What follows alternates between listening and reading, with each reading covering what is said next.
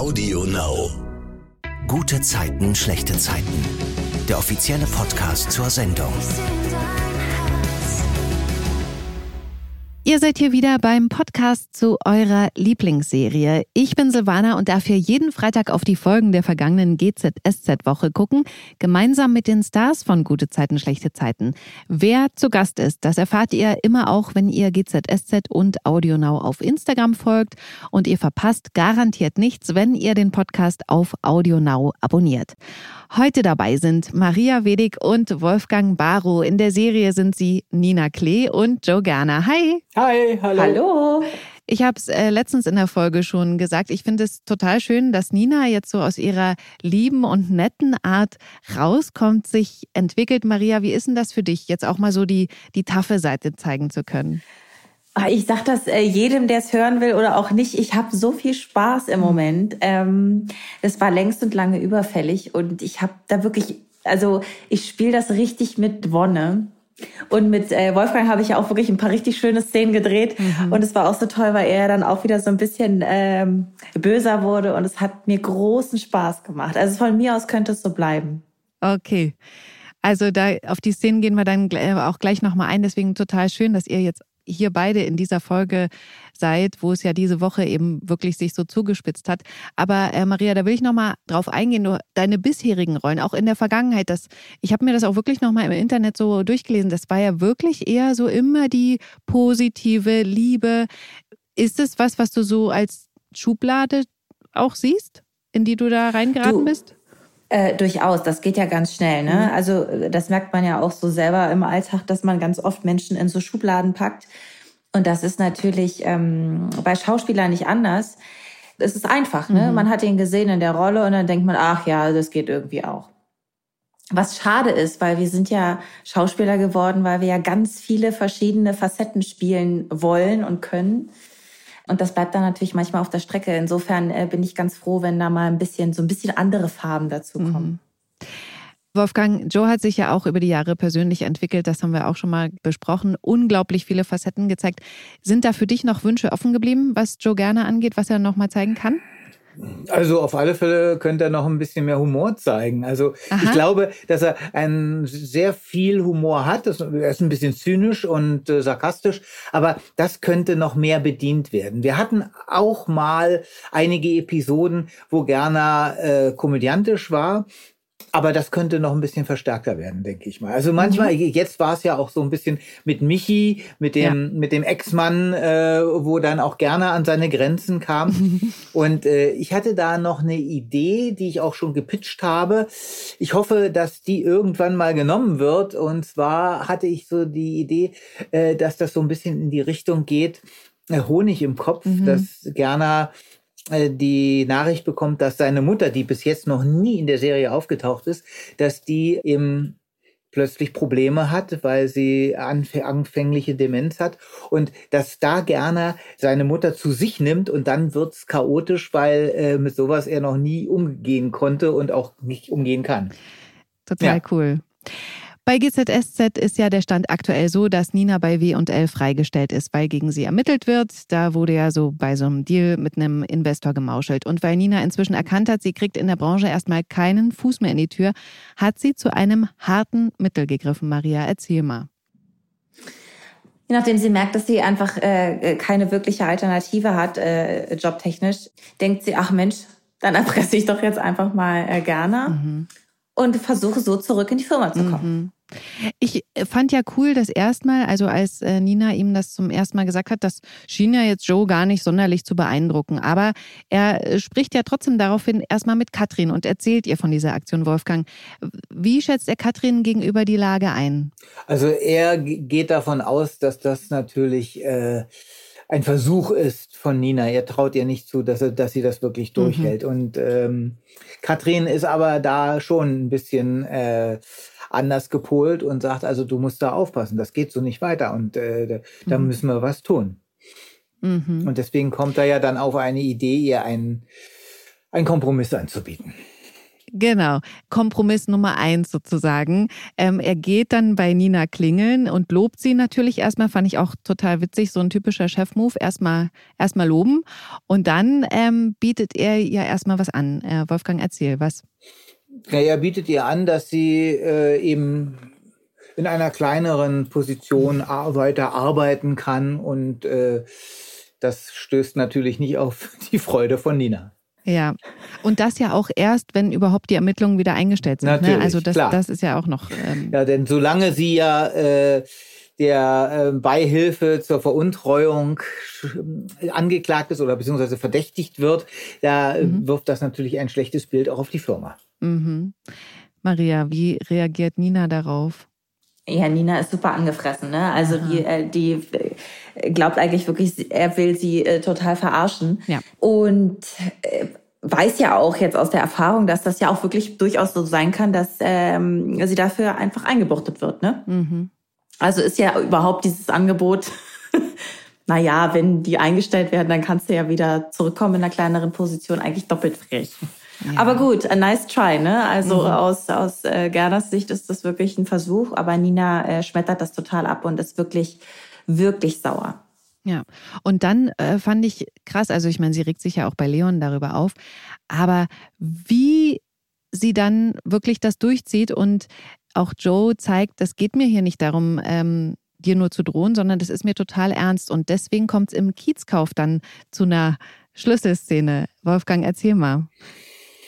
Naja, da sagt sie dann einfach klipp und klar, also wenn du mir jetzt nicht beistehst, wenn du mir nicht hilfst, dann werde ich alles, was ich so mitbekommen habe, welche Gruppengeschäftchen da bei W&L laufen, die werde ich dann an die Öffentlichkeit bringen und äh, sie den Zeitungen zur Verfügung stellen. Und da schluckt dann gerne schon ein bisschen, weil er weiß ja, was da alles so ein bisschen unter dem Tisch liegt. Mhm. Sie ruft ja dann auch direkt vor ihm noch eine Journalistin an. Also das ist ja so wirklich, dass er mitbekommt, okay, sie hat da jemanden quasi wirklich im wahrsten Sinne des Wortes an der Strippe. Genau. Aber Gott sei Dank spielt Gerner sehr viel Golf und auch mit den richtigen Leuten. Ja. ja. In dem Fall dem Chefredakteur. Ja, genau. Aber kommen wir gleich dazu. Ich, was ich krass finde, ist, er gibt ihr ja quasi nochmal unterschwellig einen Tipp. Du hast ja gar keine Chance, weil du hast ja keine Beweise. Genau. Was Nina wiederum wozu treibt, Maria? Ja, sie äh, ruft dann kurzerhand natürlich im Büro an und hat dann Len, ähm, also ja, Moritz an der Strippe äh, manchmal kommt man mit den Namen immer so ein bisschen mhm. durcheinander. Und äh, ist eigentlich auch wirklich gemein und es äh, fällt ja auch Gott sei Dank schwer, ihn da so ein bisschen hinters Licht zu führen, weil er ja auch immer auf ihrer Seite stand und mhm. äh, sagt dann, ja, du äh, kannst du mir mal deine Zugangsdaten geben. Ich habe da bei mir was, aber irgendwie komme ich nicht mehr rein. Mhm. Äh, da gab es Probleme und so und äh, da sind halt so private Bilder. Ähm, und er glaubt ihr das natürlich als junger, lieber Auszubildender und dann ähm, zieht sie sich da ihre Infos, die sie braucht. Mhm. Und dann äh, geht sie ja eben zu diesem Treffen mit der Journalistin im Vereinsheim. Und da kommt ja dann aber eben nicht die Journalistin, sondern Joe. Genau. Und der, weil er, wie gesagt, Golf spielt und zwar mit dem Chefredakteur dieser Zeitung und äh, insofern hat sich dann die Sache erledigt. Also so einfach mhm. ist es wirklich nicht, einen Joe Gerner zu erpressen. Ja. Und ich muss sagen, ich liebe diese Szene. Also ich habe die so genossen, wie er dann da auch reinkommt und dann so kackenfrech da neben dem Stuhl steht und er sagt so, ja, ich spiele halt Golf mit dem. Ja, natürlich spielt er auch Golf mit dem. Also es war wirklich wunderschön. Es war mir eine richtig große Freude. Ja, mir hat es auch Spaß gemacht. Endlich mal wieder Gerner von seiner schönen ja. Seite. Voll. Und mir als Zuschauer hat es eben auch so Spaß gemacht, das zu sehen. Auch wirklich diese Spannung ähm, zwischen Nina und Joe, zwischen euch sozusagen. Also das, äh, ich fand es richtig, ich wirklich, ich finde, so könnte es eigentlich weitergehen. Hat mir echt äh, Spaß gemacht. Ähm, aber Joe nimmt ihr ja dann diese Unterlagen, die sie besorgt hat, weg, weil sie ja sagt, na du, dann gehe ich eben zu einer anderen Zeitung und ähm, plauder das da aus. Und dann geht Nina ihm ins Büro hinterher und sagt ihm nochmal, ey, was habe ich nicht alles für dich und die Firma getan und jetzt bei der ersten Gelegenheit lässt du mich ins offene Messer laufen. Das hat sie ja schon mehrfach gesagt. Aber das bringt dann, glaube ich, beide nochmal getrennt voneinander dazu, nachzudenken. Und Joe steht schlussendlich wieder bei Nina vor der Tür. Wolfgang, welche Idee unterbreitet er ihr da? Naja, dann äh, fängt Joe an, aus seinem eigenen Nähkästchen zu kramen, aus seiner Schatztruhe das rauszuholen, was ja bei Joe Gerner nicht ungewöhnlich ist. Er hat nämlich ausfindig gemacht, dass dieser Kommissar, der hinter Nina her ist, ein Verhältnis mit einer Frau hat. Und was liegt dann nicht nahe, den Mann auch zu erpressen? Macht ja auch viel mehr Spaß. Und äh, das bietet er Nina an. Ja. Weil, und das ist auch lustig. Ich will das aber nicht machen. Mir ist das zu genau, heiß. Ne? Ja, Nina soll das machen. Heiß, aber Nina könnte es mal machen. Es ist ja auch viel charmanter, wenn eine Frau einen Mann erpresst, als umgekehrt. Oder ja. ein Mann einen Mann erpresst. Maria, erzähl mal, was macht Nina? Ja, Nina ist erstmal so total äh, vor den Kopf geschlagen, als er ihr das da auf den Tisch äh, knallt. Und ist auch wirklich, also ich glaube, wahrscheinlich erst irgendwie gänzlich durchgeknallt. Mhm. Weil sie natürlich äh, so, mit sowas ja überhaupt noch nie in Berührung gekommen ist. Mhm. Äh, aber er macht ihr natürlich auch klar, dass das die einzige Möglichkeit ist im Grunde. Also wenn sie zurück will, dann muss sie jetzt eben auch ähm, die Arschbacken zusammenkneifen und das durchziehen.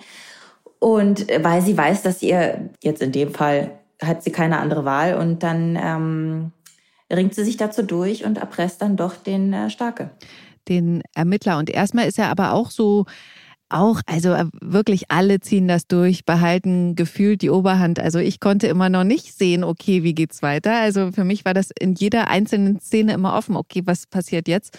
Auch der gibt ja nicht klein bei, aber sie sagt ihm dann, naja, das ist ja ihre Entscheidung, wie sie das Leben weitergestalten äh, wollen. Und sie zeigt ihm nur die Möglichkeiten auf.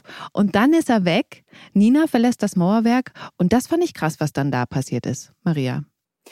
Ja, also sie verlässt dann äh, unter völliger Anspannung das äh, Mauerwerk und kriegt dann wirklich, also ich glaube, dann kommt die ganze Panik, die bricht sich dann Bahn. Das ist natürlich auch ein harter Tobak, ne? Also Nina, die Sauberfrau, die eigentlich immer alles äh, richtig macht und äh, harmoniebedürftig ist, zieht plötzlich so eine Nummer ab und ähm, dann begegnet ja auch noch die eigene Tochter, die ja auch bei der Polizei arbeitet. Mhm. Also das ist schon, das sind da, da passiert ganz viel in relativ kurzer Zeit und dann ähm, bricht sich das dann halt so Bahn, dass sie da komplett einmal fast kollabiert. Mhm. Und das war für mich so krass, obwohl es nicht richtig ist, was äh, Nina gemacht hat, aber Nina tat mir da total leid. Ja, yeah, alles richtig gemacht. Voll. Was ist denn die Konsequenz des Ganzen? Das wird ja dann noch aufgeklärt. Ja, also die Konsequenz ist erstmal so, dass sie äh, damit durchkommt, ne? Ja. Also sie darf dann zurück, sie hat ihre Arbeit wieder und das ist natürlich auch, das bleibt ein bitterer Beigeschmack. Nina, Gerner und Katrin beschnuppern sich auch erstmal so ein bisschen ähm, und sind natürlich auch alle vorsichtig. Aber erstmal ist äh, die Kuh vom Eis, ja, wie man so schön sagt. Die Ermittlungen sind eingestellt. Und ich bin jetzt auch wirklich mal gespannt, ob das Thema damit jetzt durch ist oder ob da noch was kommt. Man weiß ja nie. Ihr habt ja schon gesagt, ihr fandet es total toll, so miteinander ähm, zu drehen und äh, so miteinander zu streiten. Wie ist denn das dann so? Vielleicht könnt ihr davon noch was erzählen. Wer verspricht sich öfter? Sowas. Ihr lacht beide. Also ich glaube, ich äh, habe da ein bisschen Vorsprung. Ich verspreche mich gerne und häufig.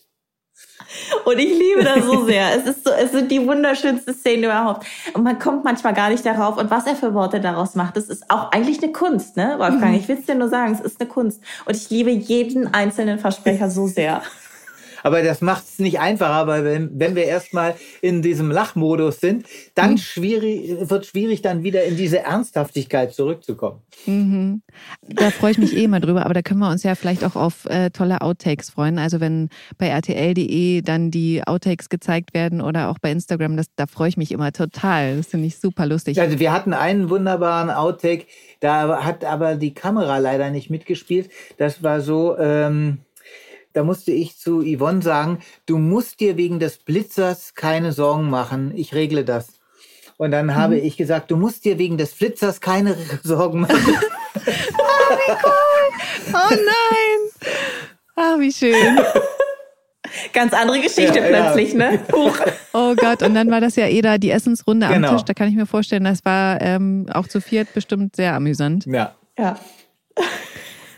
Okay, Kommen wir äh, kurz zu Ninas Tochter Toni. Die ist ja der Meinung, ihr letzter Fall ist noch nicht abgeschlossen. Sie hatte ja einen Hauptverdächtigen für die Ermordung einer Prostituierten. Der hat sich, so wie es aussieht, umgebracht und damit hat sich eigentlich für alle die Sache erledigt. Aber Toni ermittelt auf eigene Faust weiter und lässt sich von Erik zu dem Ort fahren, wo ihr Verdächtiger vermeintlich Suizid begangen hat. Und dort entdeckt Erik zufällig eine Kette. Glaubst du echt, das ist von dem Killer? Ja, das ist seine Signatur. Bei der Frau in Regensburg und auch bei der im Wald haben wir so ähnliche Amulette gefunden. Der bringt die nicht nur um, der hängt nur noch ein Schild dran, wo Equa draufsteht? Ja, so eine Art innerer Zwang. Kranker Scheiß. Aber dann ist jetzt eigentlich alles klar, oder? Da hängt er sie auf. Da liegt das Ding. Das ist ja praktisch ein Geständnis. Warum hat die KTU das nicht gefunden? Ich meine, die haben doch jeden Stein hier umgedreht. Glaubst du wirklich, die hätten das übersehen? Ja, warum liegt das dann da? Es wurde erst danach hier platziert.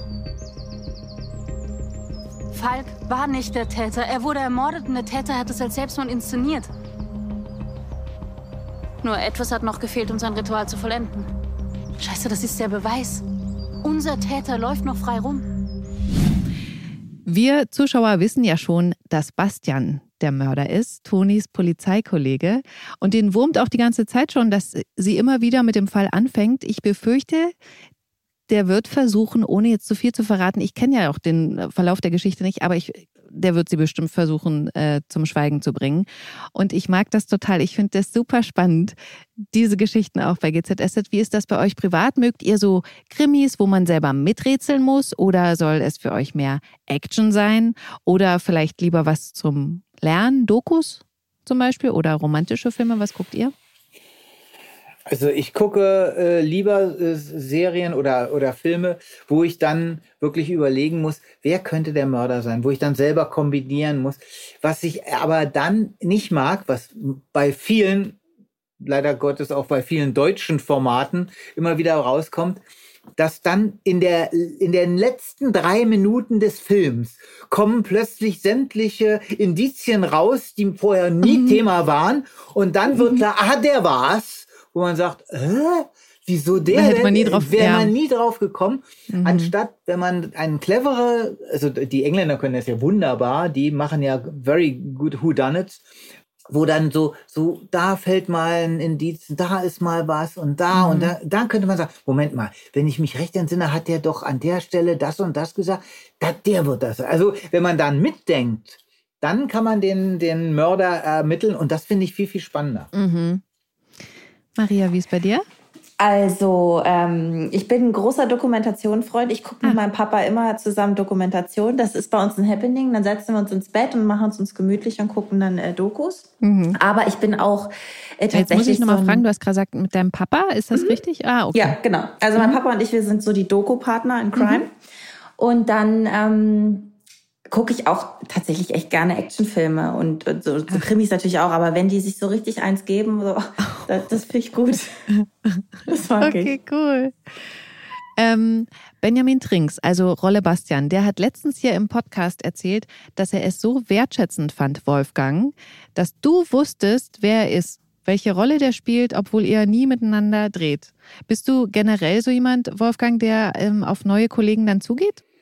Ja, also äh, ich denke mal, das gehört auch dazu, wenn man in einem festen Ensemble. Ich, also ich muss ehrlich sagen, ich bin da ein gebranntes Kind. Ich finde es mhm. furchtbar, wenn ich in eine neue Produktion komme. Natürlich stelle ich mich dann vor, ist klar. Aber wenn man dann behandelt wird wie ein Aussätziger oder so abwarten, dass die sagen, naja, mal gucken, was der so drauf hat, finde mhm. ich furchtbar. Ich habe es immer geliebt, wenn mich auch am Theater, wenn mich Kollegen, die schon jahrelang an dem Haus waren oder oder äh, in, in einer Fernsehproduktion waren, an die Hand genommen haben. Damals bei Gute mhm. Zeiten, Schlechte Zeiten war das in dem Fall Frank Thomas Mende. Und der mich mhm. dann sozusagen unter den Arm nahm und sagte, so, jetzt zeige ich dir mal alles, das ist das hier und so und weiter. Und das finde ich dann wirklich angenehm. Und ich, ich möchte auch den, den Kollegen, die neu dazukommen, in ein, ein Ensemble, was sich seit Jahren kennt und was dermaßen eingespielt ist, dem die Angst nehmen. Weil ich kann verstehen, mhm. wie das ist. Ja, man ist nervös, oh Mann, hoffentlich vergesse ich meinen Text nicht. Dann vergisst man seinen Text. Deswegen ist es so gut, wenn er mit mir spielt, äh, weil ich, ich vergesse dann mhm. schon absichtlich meinen Text, damit er dann ein besseres Gefühl hat. Mhm. Aber ist dir das auch äh, bewusst, dass viele neue, vor allem junge Kollegen das total cool finden, mit dir zu drehen? Kriegst du das zurück? Also, weil Lenny zum Beispiel hat letztens im Podcast gesagt, wann kommt man schon mal dazu, mit Wolfgang eine Zigarre zu rauchen, als ihr da den Geschäftstermin gespielt habt, bei dem Moritz dann übel wurde? Ja. Ist dir sowas bewusst? Also äh, nicht so. Äh, ich höre es ab und zu mal von den Kollegen, mhm. weil äh, andere sehen mich ja als Legende, ich mich noch nicht so sehr. Aber ähm, und das ist dann wahrscheinlich wirklich so, dass das äh, wie als wenn ich jetzt mit Hotz Tappert äh, eine Szene gehabt hätte oder mit einer Legende des deutschen Fernsehens. Mhm. Ähm, aber ich fühle mich wie gesagt nicht so. Es ist aber auch äh, sehr sympathisch. Aber ich kann es mir total äh, vorstellen und ich fand das halt auch, deswegen wollte ich es dir unbedingt sagen, ich fand das halt auch so niedlich. Also von Lenny und eben auch ähm, Benjamin, ja. dass er das so gefeiert hat. Maria, hast du denn eine Schlüsselszene mit Wolfgang privat, als du dann damals zu GZSZ gekommen bist? Naja, also wir hatten ja äh, schon, glaube ich, die erste äh, Casting-Szene war ja schon mit Wolfgang. Ah. Und ich glaube, meine allererste Szene überhaupt war auch mit Wolfgang im, äh, im Büro W&L. Ähm, da kommen wir aus dem Konferenzraum und er hat mir, glaube ich, gerade irgendwie mögliche äh, Wohnungsvorschläge oder so gegeben, weil äh, Nina ja damals diese Wohnung gesucht hat ähm, für die Familie. Und äh, das ist meine, meine Anfangsszene. Damit fing alles an. Ach ja, cool. Das finde ich schön. Jetzt sind wir bei der nächsten Geschichte bei GZSZ. Katrin verreist für ein paar Tage mit Maren. Allerdings nimmt sie vorab Tropfen gegen ihre Übelkeit, was Maren auch mitkriegt und sie daran erinnert, dass Tobias noch, Ehefrau Melanie, behauptet, ihr Mann habe damals in Jakarta versucht, sie zu vergiften, sie zu schwächen, damit er mehr Kontrolle über sie hat. Aber Katrin, ähm, die wischt das komplett weg. Kann ich auch ähm, verstehen, weil die Vorstellung ist ja total, finde ich jetzt total absurd wie würde es euch da gehen? Oder was, wenn Katrin jetzt real wäre, was würdet ihr raten? Sollte sie da wachsamer sein? Naja, ich glaube, es ist halt immer schwierig, ne, im ersten Moment. Also, ähm, bis sich das alles so miteinander verbindet. Und man glaubt ja nicht so schlecht. Also man wäre ja nicht mit jemandem zusammen und äh, verliebt in jemanden und geht davon aus, dass er irgendwie ähm, merkwürdige Sachen mit einem macht. Also mhm ich glaube, man würde es auch im ersten Moment bestimmt so wegwischen. Mhm. Also als jemand wie Katrin, die natürlich in Love ist mit dem, kann ich es verstehen. Das drumherum, wie Maren, Gerner kommt ja dann auch, allerdings wird der ja mhm. mehr von Yvonne dann aufgestachelt, ja. weil die ja mit wiederum mit der mit der Frau Evers zu tun hat, mhm. genau.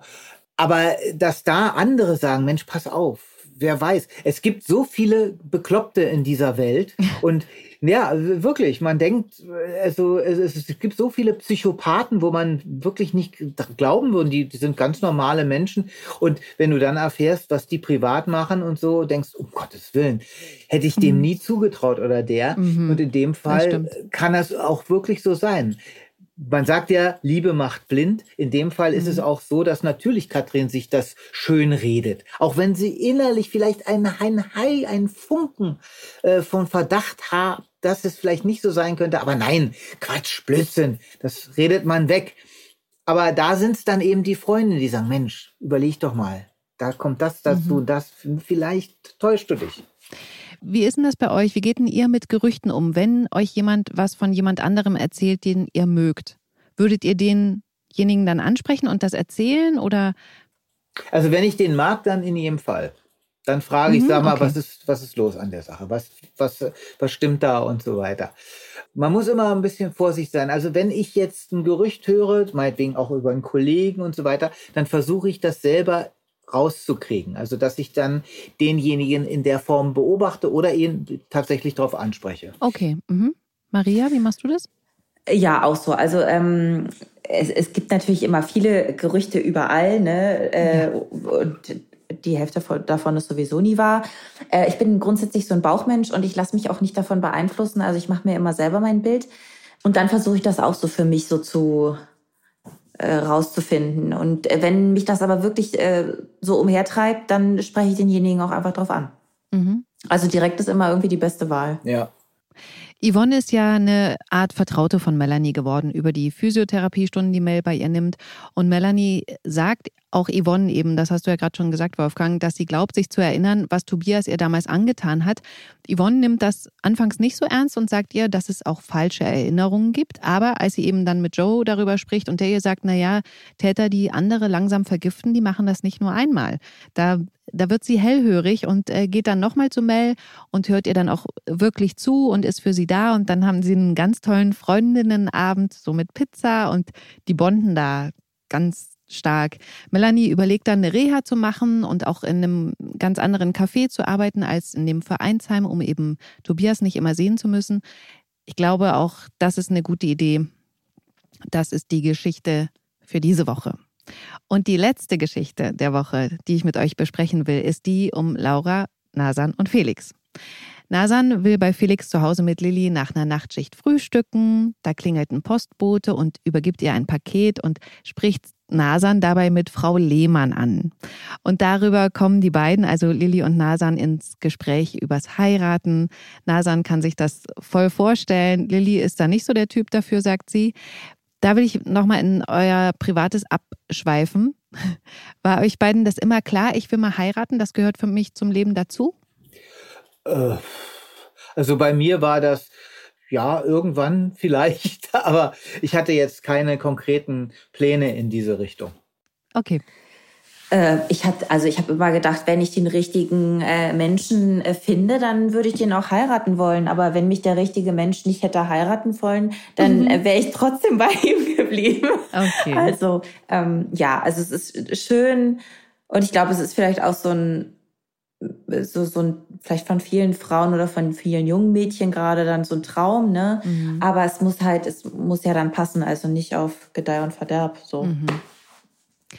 Als Lilly und Nasan später im Hausflur stehen und weiter darüber sprechen, wie Nasan sich ihre Hochzeit vorstellt, werden sie von Laura gehört, die fassungslos darüber ist, kurz vorm Heulen und Yvonne zu Hause davon erzählt.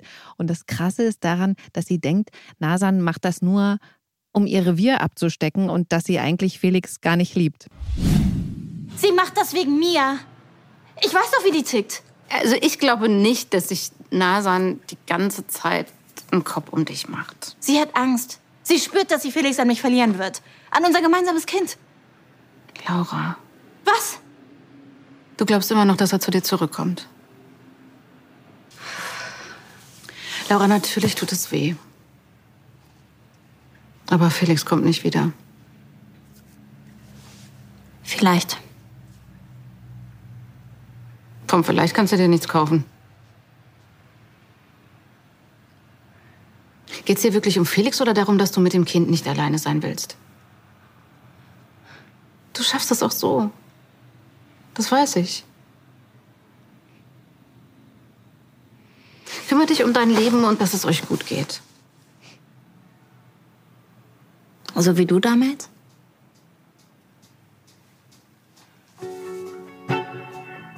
Ich bin jetzt für dich da. Und für dein Kind. Na dann, ist ja alles in Ordnung. Und irgendwie ist Laura ganz bestärkt davon. Sie spricht dann auch mit ihrem Baby im Bauch, sagt ihm, dass sie das hinkriegen und dass die Oma ja auch noch da ist. Aber dann kriegt Laura plötzlich Krämpfe, fährt zur Frauenärztin und die sagt ihr dann, und das fand ich so krass, dass sie keine Herztöne mehr hören kann und das Baby nicht mehr lebt.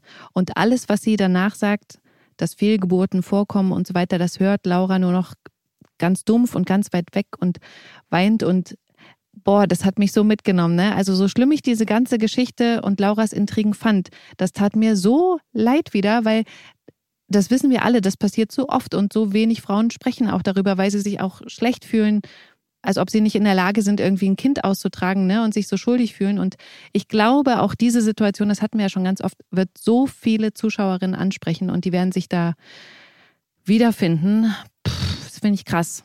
Ja, also ähm, ich muss dazu sagen, der Zufall wollte es, dass eine befreundete Fotografin ein Buch veröffentlicht jetzt hat und äh, da geht es genau um dieses Thema. Die ist selber äh, betroffene Mutter, die hat eine Woche vor der Geburt ihres Kindes ihr Kind verloren. Oh, krass. Also das muss ganz furchtbar gewesen sein. Das Kind hat sich praktisch irgendwie gedreht im, im Mutterleib, um, um glaube ich, in den, also in den Gang zu kommen. Und ähm, dabei hat sich die, die Schnur äh, verdreht und hat, hat sich abgedreht und da, dann ist das Kind erstickt. Und sie hat dann das Kind geboren, allerdings eben tot. Und äh, das muss ganz, ganz furchtbar sein, wenn du dich neun Monate auf so ein kleines Wurm gefreut ja. hast, alles vorbereitet hast. Sie hat also äh, auch, sie hatte schon einen Sohn, der hat sich auch auf sein Brüderchen gefreut und hm. dann plötzlich passiert so etwas. Also das muss ganz, ganz, ganz, ganz furchtbar sein für die, diese Sternenkinder, so heißen die ja. ja. Also und in diesem Buch beschreibt diese Corinna auch, was noch so alles passiert, also was auch da, äh, wenn, wenn Eltern ihre Kinder haben wollen, dann bekommen sie ihre Kinder oftmals nicht, also um sie dann zu beerdigen. Ah. Mhm. Ja, also das ist auch ein ganz übles Thema. Das wollte ich mit Olivia, die, die hat auch das Buch gelesen und wir wollten mhm. zusammen mhm. da auch nochmal entweder einen Podcast machen oder beziehungsweise mit der Autorin, mit der Corinna äh, darüber sprechen, mhm. weil ich glaube, das ist schon ein Thema, was einer großen, ja. breiten Öffentlichkeit mehr äh, ins Bewusstsein gebracht werden müsste. Das glaube ich auch. Aber ich habe so Gänsehaut jetzt. Ich finde das echt, also das bewegt mich auch immer total. Jetzt hätten wir ein total trauriges Podcast-Ende, das will ich nicht. Und deswegen ähm, habe ich mir überlegt, da nochmal doch kurz ähm, Emily uns anzugucken, die Nachbarin äh, über ihrem Flederbeckladen. Die nervt sie total, weil die nämlich ganz laut Sex hat tagsüber und ähm, einfach total unbeschwert und gut drauf ist. Und natürlich ist es auch ganz schlimm, weil äh, Paul und Juna finden die auch noch nett. Und sie sieht ja auch noch wirklich gut aus. Und ähm, vor allem, weil sie dieses Sexthema natürlich daran erinnert, dass bei ihr und Paul da ein bisschen was eingeschlafen ist, was Emily dann aber natürlich direkt ändert. Jetzt will ich natürlich nicht, ihr guckt schon so über euer Liebesleben reden, aber kurz darüber, dass Emily der Nachbarin, bevor sie sie blöd fand, ihr WLAN-Passwort gegeben hat, damit sie über den Laden bei sich oben eben im Internet surfen kann. Habt ihr ausgefallene WLAN-Netzwerknamen zu Hause? Das haben ja manche. Nee, also ich habe. Ach Mensch. Ich habe ich hab die, diese, diese, diese Tat. Voreingestellte? Diese, ja, 16 äh, Buchstaben W, Zickzack, Poppenpell, 13, 15. Okay, verstehe. Sowas. Also. Nee, habe hab ich, hab ich nicht gemacht, nee. Maria schüttelt auch den Kopf. Ich nee. habe meins Ponyhof 0815 genannt. Also, weil ich was Besonderes wollte. Und ich habe gedacht, so eine Frage stellt euch bestimmt niemand. Deswegen habe ich gedacht, stelle ich mal die Frage. 0815 war mein Gewehr im Ersten Weltkrieg. Mhm. Ja, und das schoss nicht richtig. Das hat, also das, Ach so, des, deswegen. Deswegen sagt man, das ist 0815. Das ist mal eben so zusammengebaut. Ja, das ist, weil das nicht richtig schoss. Daher kommt das. Toll. Zum Ende noch was gelernt. Ja. Das war's mit GZSZ für diese Woche. Am Montag geht's um 19.40 Uhr weiter mit GZSZ bei RTL und auf TV Now bekommt ihr die nächsten Folgen immer schon sieben Tage vorab und den nächsten Podcast gibt's hier natürlich nächsten Freitag. Vielen lieben Dank, ihr beiden, Maria Danke und Wolfgang. Ja. Dankeschön. Bis zum nächsten Mal. Bis dann. Tschüss. Tschüss. Ciao. Gute Zeiten, schlechte Zeiten. Der offizielle Podcast zur Sendung. Sie hörten einen RTL-Podcast. Wenn ihr Lust habt, euch die Zeit noch weiter mit Podcasts zu vertreiben, dann hört doch mal bei Glossip rein. Hi, ich bin Nane. In unserem wöchentlichen Beauty-Podcast Glossip entführen wir euch in eine noch schönere Welt. Mit prominenten Persönlichkeiten und Experten sprechen wir über alle Themen rund um Beauty, Body und Botox und entlocken ihnen nicht nur das ein oder andere Geheimnis, sondern auch peinliche Fails und erhaschen exklusive Einblicke hinter die Kulissen. Dank Glossip wirst auch du zum Beauty-Experten. Hört doch mal rein. Glossip auf Audio Now und überall, wo es Podcasts gibt. Audio Now.